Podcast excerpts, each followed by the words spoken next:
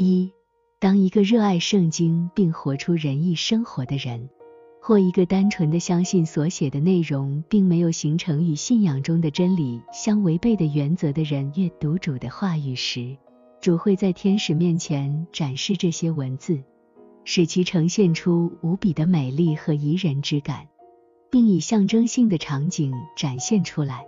这种呈现方式根据天使当时所处的状态，会有难以言喻的多样性，使得每一部分都仿佛有了生命。这种生命是源于圣经的，也是使圣经从天上降下的原因。这些真理会在善灵和天使面前显现。A.C. 幺七六七二，当年幼的男女孩童读圣经时。相比那些不生活在仁义的信仰中的成年人读圣经，天使们能更完整和深入地理解圣经的内在意义。这看似矛盾，但千真万确。这是因为年幼的男女孩童都生活在相互之爱和纯真的状态中，他们的感受非常细腻，近乎属天的状态。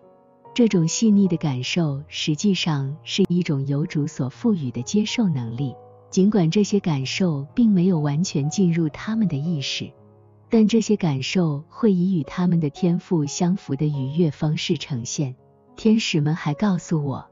尽管主的话语在字面上看似无生命，但当人们阅读时，